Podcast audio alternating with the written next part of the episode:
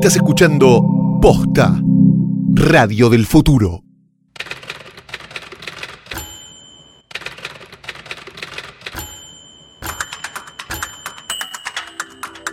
Bienvenidos a un nuevo episodio de Letera 22, episodio 5. Ella es Santiago Calori. Ella es Sebastián Rothstein. En la emisión de hoy nos ocuparemos de uno de los personajes más icónicos, ¿no? De, heroi- de mujeres icónicas del cine, de la historia del cine, Ellen Ripley, ¿no? La Sí. protagonista de Alien, Aliens, Alien y Alien. Resurrección. Y Alien, no, el Alien versus Depredador no está. En ¿no? realidad sería, sería Alien, el octavo pasajero. No, Aliens, el regreso, creo que se llamaba. Pero Alien, la tercera tenía como un 3 al cubo. Exacto. Alien por Alien por Alien, que es la tercera. Ahí va, Alien Resurrección. ahí va. Y ya ahí después se bajó Sigourney. Y sí, Sí, ya, ya va a volver. Sí, todo Va a volver, todo vuelve, va a volver. Pero antes, como siempre, como todas las semanas, este, nos intercambiamos pareceres sobre qué viste esta semana. Exacto, nuestra habitual sección de espadeo, que se llama Sí, señor. ¿Qué viste esta semana? ¿Querés que empiece yo? Avanti, morocho. Bien, vi, eh, a ver, ¿qué vi?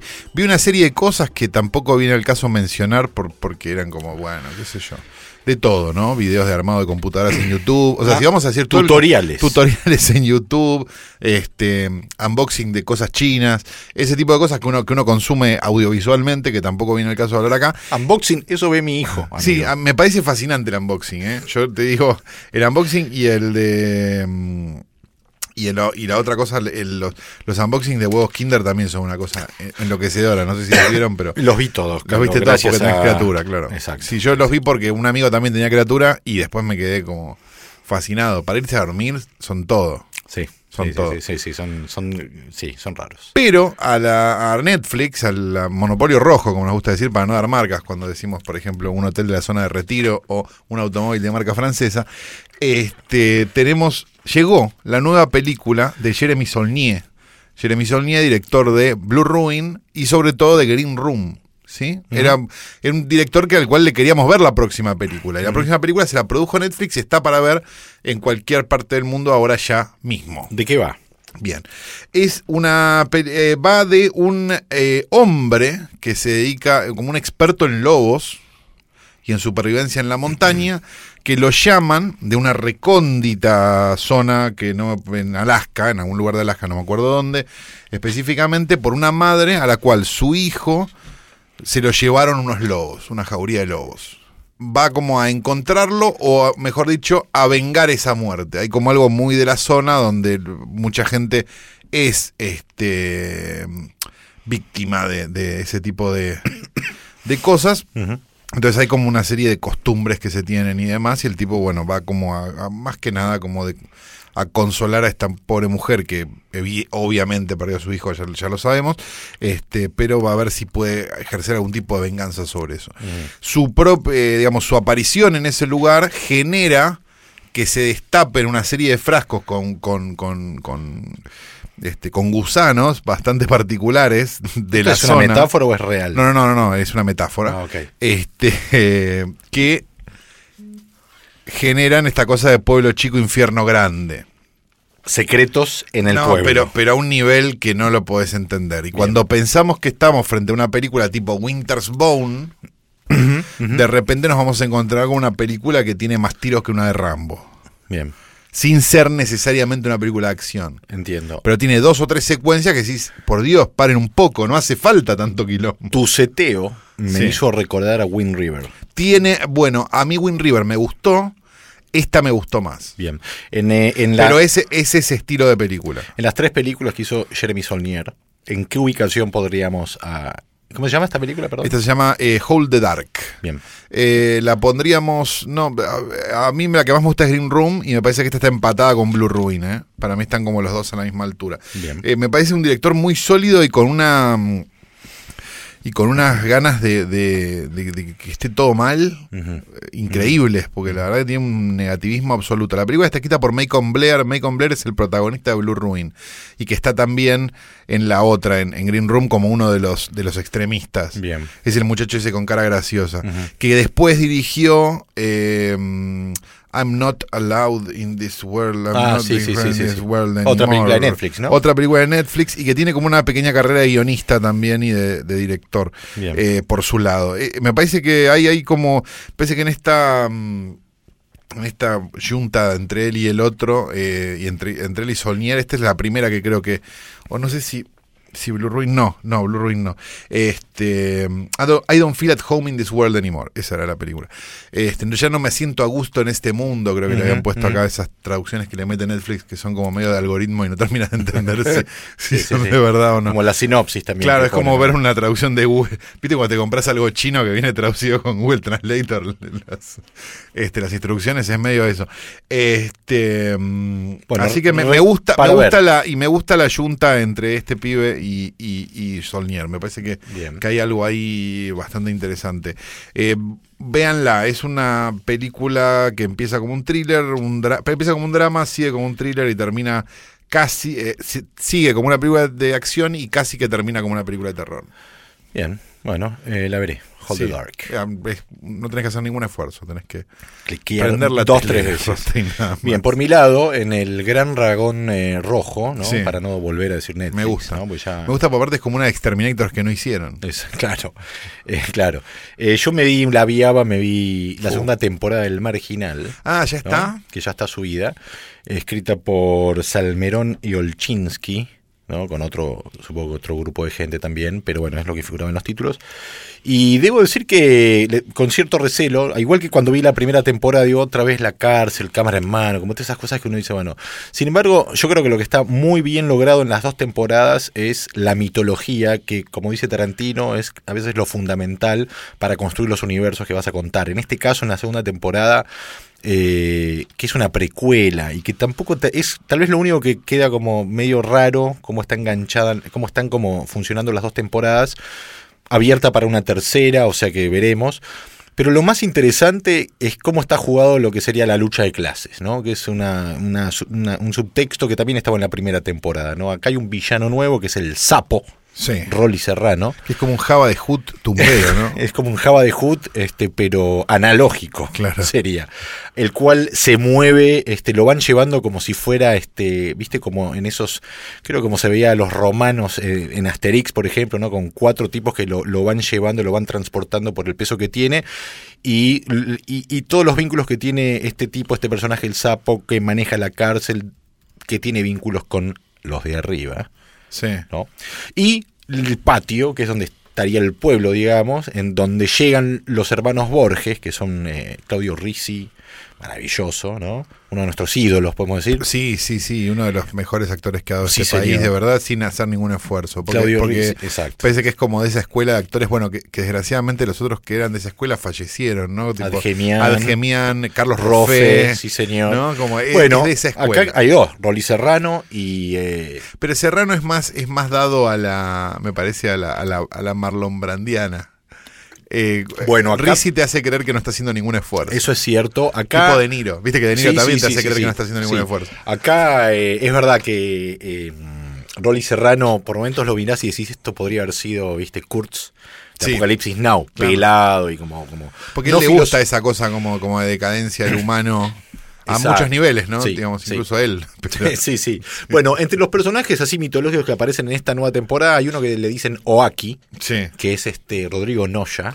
estupendo. Muy bueno, muy bueno, y que es medio el que organiza lo que es lo que después se va a llamar en la, en la primera temporada, que es en realidad la continuación de la segunda temporada, los sub-20, que es de estos pibes que son menores de 21 años, que son los que siempre están en el patio. Bueno, los que ya vieron la primera temporada saben medio lo que sucede. Yo no vi ninguna de las dos. Bueno. eh, pero porque, porque me- empezó el marginal y terminó y me olvidé. Y después empezó un gallo para Esculapio y también me olvidé. Y ahora viene un gallo para Esculapio 2. Así Sí. que yo no sé si debería ver la 1, la 1, la 2, la 2. Sí, sí, o debería ver todo seguido. O debería ver incluso un capítulo de cada una. Porque me da la sensación de que es lo mismo. Lo interesante de esta segunda temporada del Marginal es que agarra como leyendas eh, que uno conoce, historias carcelarias como por ejemplo el motín de Sierra Chica y re- replica de alguna forma este ciertas, eh, o sea, comprime lo que el motín de Sierra Chica duró una X varios días, creo Sí. que duró como un par de semanas o no sé si un mes No y me acuerdo medio, una tanto, una así. barbaridad total. sí. Pero agarran situaciones del motín de Sierra Chica y Están las empanadas, ¿no? eh, también están Sí. las empanadas, pero no en lo que es el motín, sino en otros En contextos. otro o sea que- contexto. Sí, eso, eso lo vi haciendo zapping y dije, debe ser eso. y tiene como comían empanadas de una manera. Y tiene como, hasta en un punto, tiene bastante humor. Y tiene la incorporación de un personaje que se llama El Quiz, Sí. actuado por eh, Diego Cremonesi, que está genial, genial. Ahora está en el, creo que está en El Potro, estuvo en Shield, algún actor que la está empezando a pegar. Acá es extraordinario lo que hace. Y, y lo que está muy logrado, eh, que no, no recuerdo que esté tan logrado en la primera, pero acá definitivamente está como puesta la atención en eso, es en el peligro inminente de que te pasen cosas terribles Ok. Y la identificación con el personaje de Lamote, que es el protagonista, que viene a ocupar como sería el lugar de Minujín en la primera temporada, y, y este, este muchacho, este Diego Cremonesi, el quiz. Así que bueno, una gran recomendación diría, bueno, eh, echarse una mirada El Marginal temporada. dos. O sea que no hay que hacer ningún esfuerzo esta semana, nada, simplemente nada, nada, nada. ir a ver cosas. Bueno, esta semana o la semana cuando esto salga al aire. Pues es un gran misterio en realidad. Sí. Lo que estamos generando es tipo este el disco de Beyoncé. ¿Viste? Vos no sabés cuándo está letera hasta que está letera. Sí, señor. Bueno, por último, antes de cerrar, Sí. Este, quiero mencionar uno de los peores trailers que vi en mucho tiempo. Y no es de una película argentina, no es Soledad Ah. y Larguirucho. Ah, pensé que ibas a No, no, no, no es eso. Es el biopic de Elton John. Ah, no, no estoy al tanto. ¿Alguien vio ese tráiler? No, por el amor no, de Dios. no, ya todavía no. sé si me gustó el, el, el tráiler de Bohe- Rapsodia Bohemia. Sí. Este, y apareció el biopic de Elton John que se llama Rocketman. Pero no tendría que haber muerto Elton John para hacerle un biopic. Parece que se murió un par de veces según lo que se ve en el tráiler, y- pero en momento vuela. No, está Eh, bien, pero él no, pero él no tendría que estar clínicamente muerto para que le hagan la película. Yo entiendo está bien, está red social también, pero, pero en ese tipo de carrera no deberíamos esperar un poco a que, porque digamos El Elton guion, John, el guion lo escribió Elton John. ah, él mismo lo escribió. Interesante. Ah, es estupendo. Tal vez es más interesante. Sin. Lo que se ve en el tráiler eh, no es muy interesante, además de que se lo escucha cantar y es la voz del actor, o sea, que es eh, Joel Edgerton. Pero eso es muy común que se está haciendo ahora. En la, en la serie de Luis Miguel, por ejemplo, las canciones son calcadas, pero las canta el actor, por ejemplo. Bueno, es, es extraño. En el tráiler se, se percibe extraño. Pero bueno, eso quería Bueno, no, estás prejuzgando una película, una obra audiovisual sin haberla visto. Sos Jorge Jacobson. no sería el único. Corrió el año 1986 cuando se estrenó Aliens el regreso. Sí. Alien el octavo pasajero, ¿de qué año es? ¿79? ¿77? Ya la buscamos. No hace falta tener los datos. Ok, ya. no, bueno, pero solo época. para tener un contexto, porque... eh, Porque en general los que te corrigen, te corrigen con la Wikipedia en la mano, así que imagínate el problema que hay. 79, mira, la Bien, siete años después, eh, eh, Aliens vuelve de la mano de James Cameron, cambiando rotundamente, ¿no? Un poco lo que Alien el octavo pasajero, película de la cual no soy muy admirador. Ah, yo decir. todo lo contrario. Deberíamos blanquear esto, ¿no? Bueno, empecemos poniendo en Digamos contexto la nuestra posición. Nuestra posición frente a las películas. Mi alien favorita es Alien 3. Mi segunda alien Fincher. favorita. Sí. Mi segunda alien favorita es la de Ridley Scott. Y mi tercera alien favorita es Aliens. Cameron y la de los Porque no soy gran fan de las películas de acción. Entonces. No, la de Ginette Reinal está, está tipo después, incluso después de Prometeo. Es la peor película de la historia. Sí.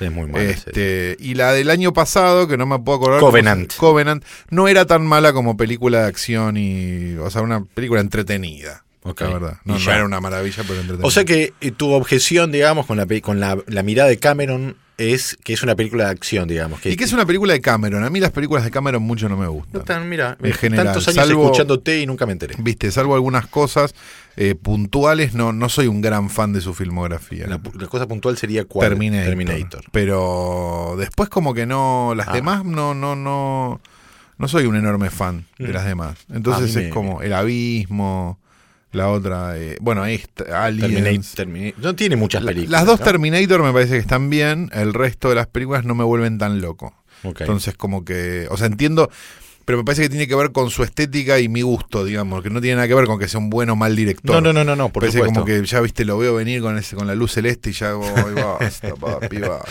Bien ochentas. Claro, ¿no? ¿no? E- e- Eso a mí me, me, me, tira un poco para atrás. O sea, en lo que es la parte emocional, digamos, eh, tiene yo le rescato un par de méritos que es un tipo que en, aún en Aliens, al menos con, a mí me pasó, y en Terminator 2 consigue un nivel de emoción Sí, en sí, medio sí, una no, película. Digo, el pulgar para arriba. No, es solidísima, no tenemos dudas. Funciona. Ahora, me parece que muchos la ponen siempre a Aliens como la mejor de todas y para mí no es. A mí es la que más me gusta. Ok, es la que más me entre- la que más me gusta, la que es- tiene una historia que me parece dejando de lado las escenas de acción, hay una hay un todo. personaje. No, no, no, no, No, justamente eso No, es, es lo- verdad, es verdad. Eso es lo curioso. Es un tipo que le da mucha hora a los personajes. Y el, perso- y el personaje de Ripley tiene, tiene un derrotero maravilloso en la película, tipo- es cierto. Y es un tipo que no vi Avatar, pero hasta la anterior Avatar, que es Titanic, ¿no? Sí. Este, es, es un director que le ha dado un lugar al rol femenino, a las heroínas, muy potente y muy como muy interesante para ver la mirada de un tipo que en 1986 pone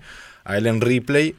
Ya Bueno, eh, eh, ella en Terminator también, ¿no? Por eso, por tiene, eso. tiene eso, sí, sí, sí. pero claro. eh, salvo en eh, Mentiras, en, en True Lies, sin embargo, Bueno, la- esa me el gusta. verdadero, esa es divertidísima, pero ahí el verdadero arco del personaje lo tiene la mujer de, de Schwarzenegger. sí, claro. sí, claro. Entonces, y bueno, y Titanic ni hablar, el personaje de Rose y demás, pero en este caso eh, hay algo interesante que también me lleva a pensar en cómo después arranca Alien 3, ¿no? Pero en este caso, para ya entrar a lo que es Ellen Ripley, Ellen Ripley, ve- veamos el seteo, en el, el contexto en el cual queda, o el seteo de la película, que es que ella queda hibernando, escapando luego, ¿no? de la segunda, de la, de primera, película que ya queda flotando en el espacio, 57 años. Pasan 57 años y la encuentran, la descongelan con, los, con el shock de, eh, clásico de, de todo y descubre que su hija, esto es- súper importante a los fines de lo que va a pasar después, Exacto. descubre que su hija, que tenía 11 años cuando ella dejó la Tierra, o 10 años en realidad, le prometió que iba a ir al cumpleaños número 11, este... Es una Falleció. Falleció, era una señora de 66 años que falleció. Le muestran una Le foto. muestran una foto. Tremendo. Este y, y todo este shock cultural, imaginemos alguien que, o sea, imaginen, imaginémonos y despertarnos 57 años después hoy, o sea, si hacemos la cuenta, hagamos 57 años para atrás, ahora es 61. Sí. Bueno, o sea, alguien del 61 se despierta ahora, donde tenemos, donde nos hablamos, este, como con los teléfonos, con el reloj de Dick Tracy, este, Claro. es un shock suficiente. Imagínate en el 2100, no sé cuánto, que, Sí, que pasa sí, en la película. Este. mm, Entonces, la, eso por un lado, digamos. O sea, todo su, primer- vida, su vida no existe más, digamos. To- todo lo que ella tenía o todo lo que ella no, no, no está más entre, en, digamos, No existe. ninguna lógica ni nada. Pero ahí, ahí está lo interesante. Por eso yo digo que eh, soy un. eh, me parece que es una película que es. Viste que hoy te mandé un mensaje que decía, che, es una obra maestra. Porque creo que justamente ella. O sea, el seteo del personaje es. No tenés familia, Mm. pero no tanto marido o pareja, sino la hija. La hija. Y ella volver del planeta LB426, Sí. ¿no? Su gran pesadilla es que de la panza le salga un alien. O sea, ahí ya empieza a ver como una especie de, de, de- de, mm, link, digamos, ¿no? De, vínculo entre la hija que ya nunca va a conocer y esta especie de pesadilla de que el alien. O sea, para mí eh, lo que logra Cameron rápidamente en la película es casi adueñarse de un concepto nuevo utilizando, bueno, esta, esto que se, se convierte en una franquicia a partir de Aliens el regreso, creo, pero esta idea de que en la 1 es un, es un es el extranjero y demás, y acá me parece que lo lleva más al territorio de lo que sale de adentro de uno, Sí. y la carencia de Ellen Ripley familiar, el anhelo de, de- el no poder ser madre, de haber sido madre y no poder, o sea, de, de haber sido madre durante 10 años y después no serlo más y tener estas pesadillas con el alien saliendo dentro de la panza, me parece que la pone en un lugar donde el conflicto o el plot point, digamos, que va a venir eh, momentos después, le da una potencia a su personaje que en una película de acción creo que es muy difícil de encontrar con la seriedad con la cual Cameron va desarrollando ese conflicto. Con lo cual, tenemos un personaje que tiene, para, para empezar a hablar, digamos, de, de- de su, de su, digamos, su, su Biblia de personaje, por decirlo de alguna manera. Tenemos un personaje que está fuera de su tiempo, primero, que perdió a su familia, o su única familia, que era su hija, que tiene un shock postraumático, marca cañón, y a la cual, además, ahora entramos en el conflicto, se la culpa La acusan casi de estar loca y se de la- estar loca y de haber eh, eh, hecho una pérdida millonaria a, a una empresa que era la que explotaba estas cosas del espacio y demás. Ella Con lo le- cual entra como una suerte de, de- de juicio militar, llamémoslo de alguna manera, donde además de todo esto que pasa, se la saca, de, la su, de licencia, su licencia para poder estar en el espacio y demás. Ella dice, si creen que estoy loca, manden a alguien al planeta LB 426 y fíjense si hay un bicho. Y la respuesta de Burke, que es eh, el simpático muchachín de Mad About You, Claro, Paul Rice. Paul Reiser, eh, le dice... en un "Pero papel extraño buenísimo. para su carrera y co- con una... Estaba haciendo Mad About You en ese momento. Y un Es- personaje además que no, que no, no terminamos de entender muy bien por qué se levanta la solapa del saco, ¿no? Yo creo que es el estilo del futuro. Sí. Yo también lo vi ayer y digo, che, esto es eh, en el futuro se usará la solapa así. Bueno, lo interesante, digo, eh, colateralmente, ¿no? Porque eh, la idea es hablar del Ripley, pero la elección de Paul Reiser me parece que es un tipo que viene haciendo Mad About You, una, una sitcom amable e inofensiva, digamos, y lo trae como para que sea un tipo confiable en un primer momento y es el gran traidor de la historia. Exacto. Ahora, él le dice, mandar, mandar a ver si hay un bicho, ya colonizamos ese planeta, hace 20 años que lo estamos colonizando y hay 70 familias viviendo ahí. Ella pregunta, ¿hay fa- ¿cuántas familias son? O sea, la línea de la familia en, en- en, en el arco de Ellen Ripley es fundamental. Es fundamental y sobre todo para algo que va a pasar después también, ¿no? Luego, este, ella sigue con las pesadillas y Burke le ofrece volver porque se- le ofrece volver a ese planeta porque se perdió la comunicación. Esto es como una escena atrás de otra, no hay como un desarrollo, sino Sí. que va muy al hueso. Hay una situación donde ella está puesta de alguna manera en un camino del héroe, Exacto. ¿no? Digamos, porque la típica del camino del héroe de a alguien le ofrecen una misión y decide y no está seguro de querer hacerla o no, o no quiere emprender ese viaje que finalmente termina eh, emprendiendo porque Exacto. En la, si no, no versión, habría película. en la versión que se estrenó en el cine, no estaba la escena donde se ve eh, cómo las familias que estaban, o sea, la, la aparición de, de los aliens, digamos, en, en el planeta LB 426, Sí, en el planeta, digamos. en el planeta, sí, este, sí, sí, sí. En el planeta, este, la aparición de los aliens atacando a estas familias que estaban colonizando este lugar. Esto es algo que en el theatrical no estaba y está en la versión, en el extended cut que tiene como media hora más y tiene esa escena. Que es que en general la que te podés bajar de internet hoy por hoy. El Theatrical Exacto. no está más. Que podría, no o sea, uno la ve y dice, podría no estar esa escena y Sí. es el gran fuera de campo, es ese planeta. Pero es bastante choqueante porque también presenta un personaje que va a ser la única sobreviviente de todos los que habitan ese planeta, que es una niña de, suponemos, 10, 11 años, Sí. la cual se, O menos. se llamará Newt Newt, cuando exacto. sea encontrada. Luego de esa escena donde este, vemos el ataque ¿no? De los aliens a, a las familias que estaban ahí, le ofrecen a Ripley volver. eh, Ripley dice que no. Él le dice, Burke le dice, pero bueno, vos seguís con estas pesadillas. Ella dice que no, que no. Está muy traumada con lo que vio, con haber perdido a toda su, toda su tripulación.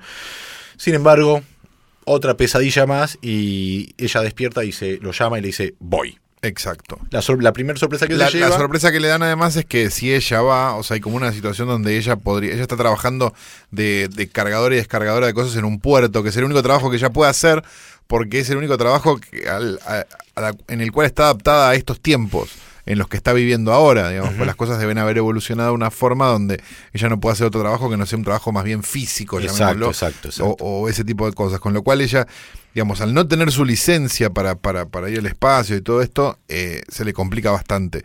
Entonces, ella incluso así, lo, lo que ella le ofrecen es, bueno, volvé con, este, con esta misión, va a estar todo bien, vas con unos marines, no te va a pasar nada, vas como de consultant, digamos, de la situación, y vos este, recuperás además esto. Exacto. Digamos, como podés volver a tu vieja vida o podés Viajan. por lo menos volver a quien eras. ¿no? Y viajan y cuando despiertan en la nave, luego hibernar, eh, de, de dormir. no Ten- sé si eh, tenemos probablemente una de las mejores presentaciones de personajes eh, grupales Excelente. que se hayan visto en mucho tiempo porque te explica a todos, Todos. en dos minutos. Sí, sí, sí, muy bien. Y todos muy, o sea, más allá del arquetipo, ¿no? De los villanos y los milicos, están, son personajes reales, de- la sensación de que son, de que tienen matices, ¿no? Y la sensación que da además me parece esa, esa escena en particular donde están todos que se despiertan, digamos, de la hibernación y después van a, como a desayunar todos juntos y qué sé yo, es que mm, efectivamente las cosas no son tanto como se las habían explicado, por un lado, y segundo, que los que, los que, digamos, ya conocemos el personaje por haberlo visto después también y demás, y ya por haber visto el afiche de la película, que es ella con una este, está muy armada. Sabemos que son unos oligofrénicos que no van a ser de mucha ayuda. Bueno, en principio tienen un líder que eh, solo se solo eh, comandó operaciones de este estilo en el entrenamiento. En ensayo, sí, Gorman, sí. ¿no? Grandes apellidos. Sí. Apone. Apone. Sí, Apone. Ese es otro Hicks, que es Hicks. el héroe. El ¿no? héroe, El sí. que va a ser el, eh, el, eh, la figura masculina de esta familia que Ripley va a ir formando, ¿no?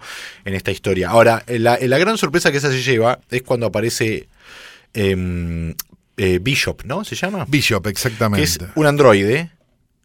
Y e- esto a ella le remite al androide de Alien, el octavo pasajero. y que no era- solo es un androide, es Lance es Henriksen. Lance Henriksen, sí, sí. una- una- Bueno, esto, eh, ella eh, son todas señales de que acá hay algo que ella no le han dicho realmente, eh, que tiene que ver con la verdadera misión, ¿no? Que es en realidad la misión verdadera, solo la conoce Exacto. Que es básicamente ir, encontrar a un alien y traerlo, y traerlo para estudiar. metido en el cuerpo de alguien para que, para que pase como las restricciones. Bueno, lo que eso significaría la eliminación de, Traición que de la- descubre este, Ripley en el final del segundo acto, digamos, ¿no? A medida que avanza todo este primer acto, que tiene un, eh, un plot point, te diría casi a los 40, 45 minutos, a- tal vez a ver si estamos de acuerdo en cuál sería el plot point, eh, se va presentando medio todas las herramientas que ella después va va a ir utilizando para convertirse en esta superheroína, ¿no?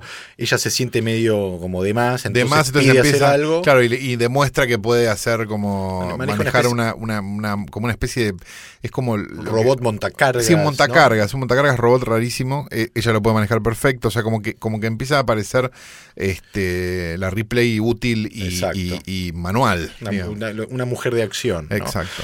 Cuando llegan al planeta y bajan y tienen unos sensores, o sea, porque también hace una cosa Cameron que es que rescata muy buenos elementos de la primera parte, como esta especie de sensor que te indica cuando están acercándose elementos extraños.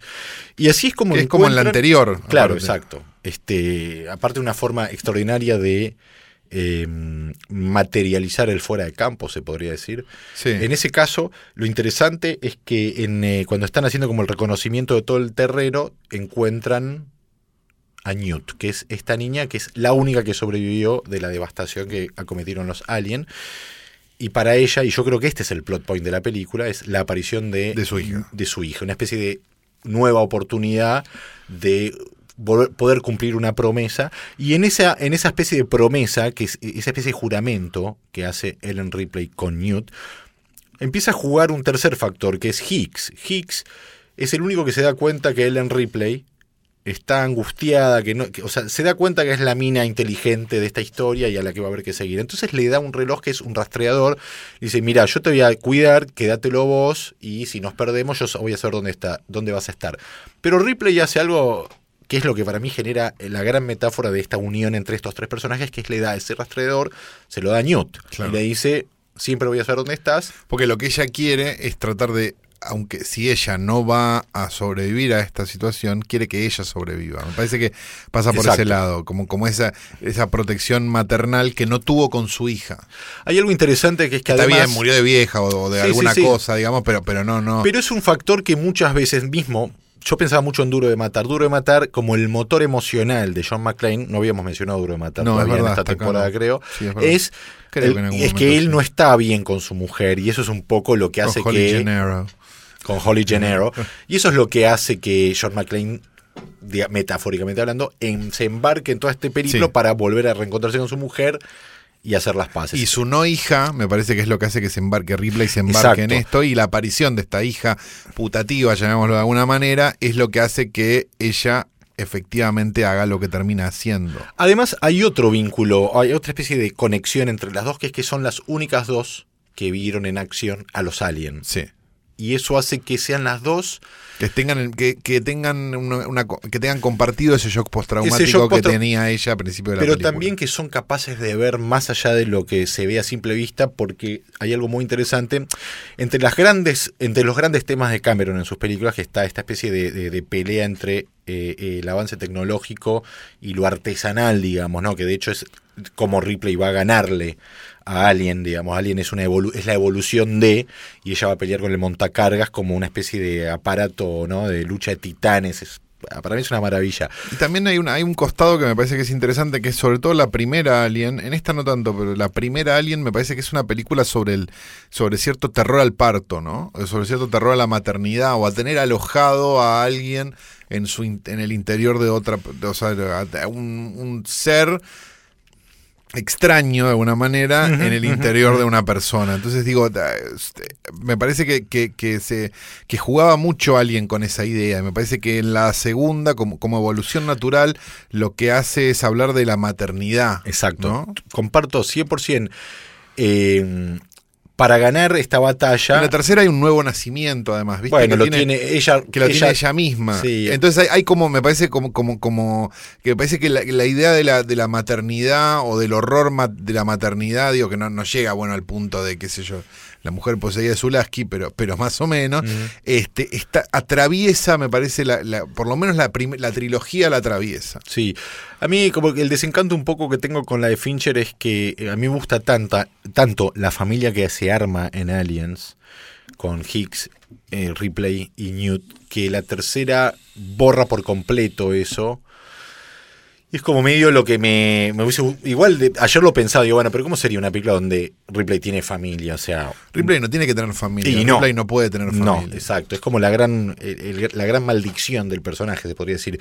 Pero bueno, eso ya es una nueva resignificación, así como Cameron resignifica en todo caso la primera, Fincher resignifica la segunda, y los Genet hacen mierda. Sí, la todo. tercera, la segunda y la primera, ¿no? Sí, claro. Pero Con esa poronga bajo del agua ¿no? imposible. de, de- de los clones y Winona Ryder y no sé qué. Pero favor. bueno, fuera de eso, este Ripley, en el, además de ganarle a, la- a Alien, también va a formar esta familia.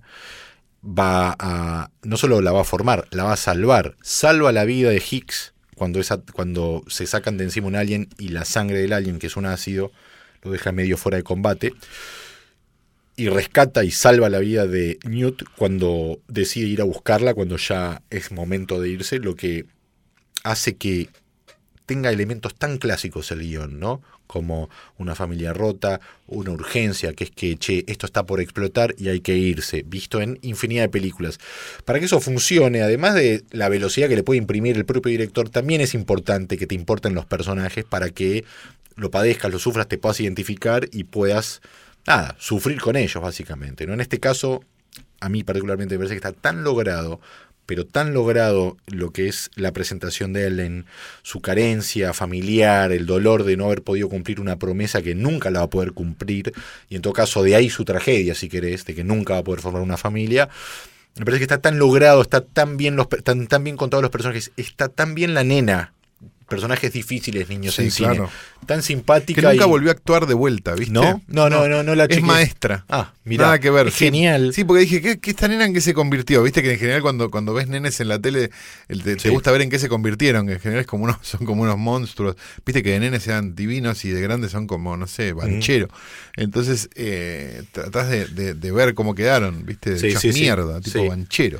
Pero Lo dijo dos veces, ¿no? sí, sí, sí, lo, que- lo quería sostener, porque él escucha después, viste, entonces Claro. me, me gusta que, que reciba estos mensajes cuando, cuando, cuando le llegan. Y Gareth. Este. mm, Y, y- y me parece que, que está muy bien, muy bien actuada. Porque viste que en general el niño actor. Lo que pasa es que acá A el- veces el- tenés como el niño actor declamador de acto escolar que te querés morir. Ah, en Estados Unidos no pasa tanto, No. pero. El, el- el que es que el contrapunto entre Newt y todos los milicos es tan genial, ¿no? Cuando lo tenés a el personaje de Bill Paxton, eh, que no recuerdo el nombre ahora, que es como el llorón, que después va a tener una su muerte redentoria, digamos, ¿no? Hudson. Hudson, ahí está.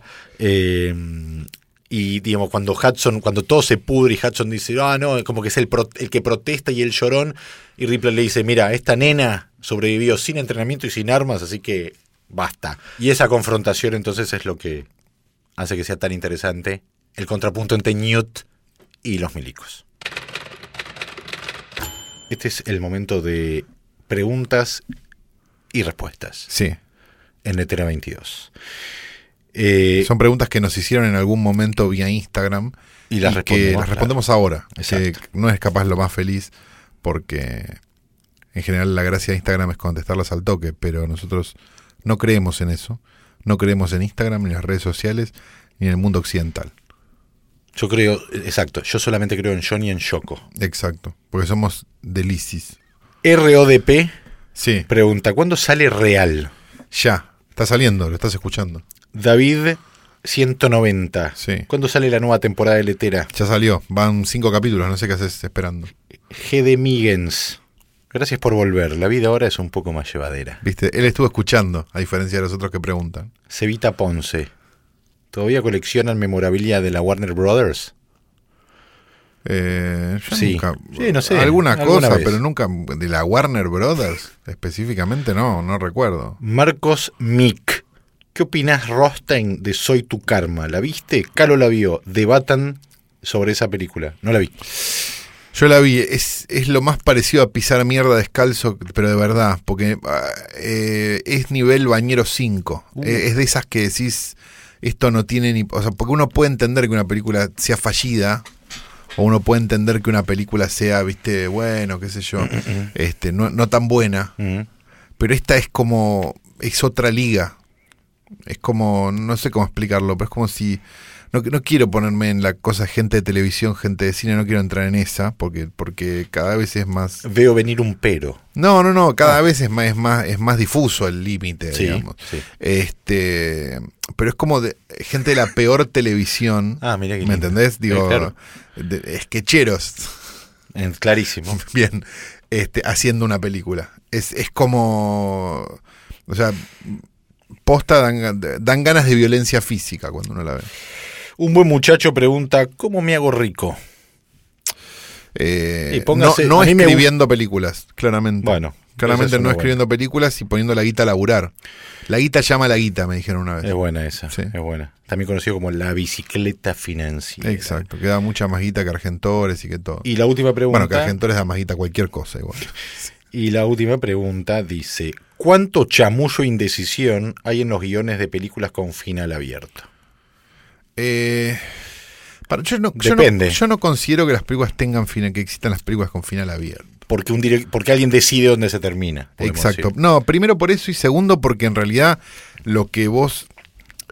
me parece que en el último tiempo hay, hay un gran error, que es como esta idea de la cultura del spoiler y la cultura de, de ir corriendo hacia un final que te sorprenda, sin que te importe demasiado lo que pasa en el medio. O sea, las series son un poco eso muchas veces. Las buenas no, pero digo, pero las series de estas que vemos que, están hechas como con una máquina de, de hacer chorizos, lo que hacen es son un montón de, de o sea, piensan 13 cliffhangers y después en el medio es mierda, no importa. Entonces, hay un punto donde si a vos no te gusta el recorrido y solo te gusta el final, probablemente no te interesen las películas, te interesen las sorpresas. Anda a ver un mago, no vayas a ver Es buena. Pensando en finales ah, supuestamente abiertos, ¿no? Final de Inception, Sí, ¿no? O. Bueno, es el primero que se la me viene a la cordillera. mente. La cordillera. Tiene final abierto. Tenés que ser retardado mental para no saber lo que hizo Darín. Eso sí, es no pero- haber prestado atención al resto de la película. Eso es cierto. Sí, sí, lo hablamos A eso voy cuando digo el recorrido y el Pero final. Inception tiene un final que yo no soy. No me gustó nada. No, a mí tampoco, decir. no me gusta nada Y porque lo llevo así, se cae ese trompito o queda dando vueltas, no me resignifica nada para No, atrás. exacto. Nada. A veces hay finales abiertos que son solamente ingeniosos y no son inteligentes. El mismo año Inception se estrenó La isla siniestra de Scorsese, mismo protagonista, casi mismos conceptos, una familia perdida, un tipo y, y- y su intención de recuperar aquello que nunca más va a tener. Donde Inception se queda en se cae o no se cae, y la película prácticamente se reduce a esa pregunta, ¿cae o no cae? Y si cae o no cae, no cambia medio Tampoco nada. es tan importante. En la isla siniestra, ese concepto de soy un monstruo o no soy un monstruo está respondida y se hace cargo la película.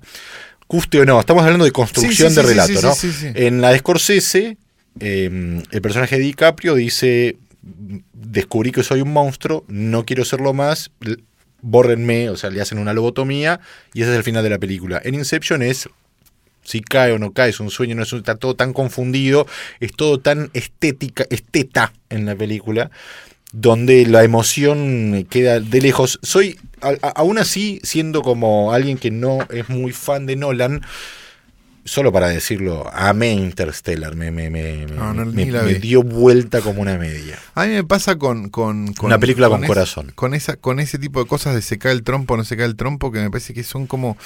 Son, son eh, artificios muy berretas para la tribuna y para que haya un montón de gente en foros Una hablando durante años de, esa, de una cosa que no importa. No, no, exacto. y que, y que efe- efectivamente te distrae de que la película. Y es bastante chota. Sí, no es muy fuera de cosas visuales o de lo que vos Sí, quieras. sí, Entonces, digo, Ah. mm, a, a eso voy. Me parece que el recorrido tiene que estar. O si vos querés llegar a una situación como spoileable o a una situación no sé qué, de- estás en todo tu derecho. Pero el recorrido tiene que ser interesante. Es como- Porque digo, no sé, lo- los sospechosos de siempre. O, o no sé, o la, cabeza en la caja en claro. Seven. El recorrido es bárbaro hasta ahí. Entonces, no, no es. No es digo, Seven no es Seven por. Si bien es Seven por la Por- cabeza en la caja, es Seven por el recorrido que tiene hasta donde llega. Sí, sí, sí, sí, sí. sí. Y si querés hablar de recorridos más interesantes que finales, no sé qué, eh, Zodiac. O sea, pues yendo a, hablando de, de Fincher de vuelta. Una película de recorrido. El final ni te importa. Si No. lo agarran, no lo agarran. Si era o no era. Si era o Porque no está era. hablando de la obsesión. No es tan Exacto, importante. exacto. Sí, sí, y sí. es una película que a mucha gente no le gustó porque tiene final abierto. Y no. No, no, tiene final abierto. La vida tiene final abierto. Qué lindo. Este ha sido otro episodio de Letera 22, episodio 5. Eh, hablamos de Ellen Ripley Exacto, básicamente. y de muchas otras cosas. Este programa fue grabado en un lugar misterioso con final abierto.